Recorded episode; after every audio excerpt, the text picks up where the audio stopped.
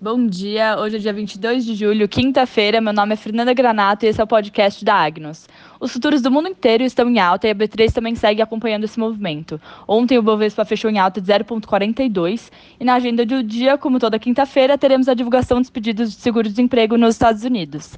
No cenário internacional, temos ainda a questão da variante Delta, mas o que está movimentando a bolsa é o sentimento de retomada econômica com a divulgação dos resultados. Na Europa, o que movimentou o mercado foi o Banco Central Europeu determinar que vai manter a política expansionista com juros baixos.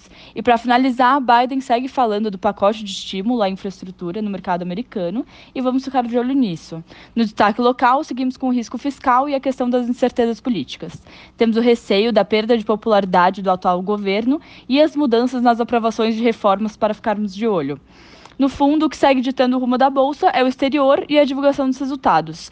E apenas finalizando de vez, estamos com vários IPOs em vista. Hoje finalizam as reservas da Unifique e seguimos com as reservas dos IPOs da Raizen e do Traders Club. Obrigada e bom dia.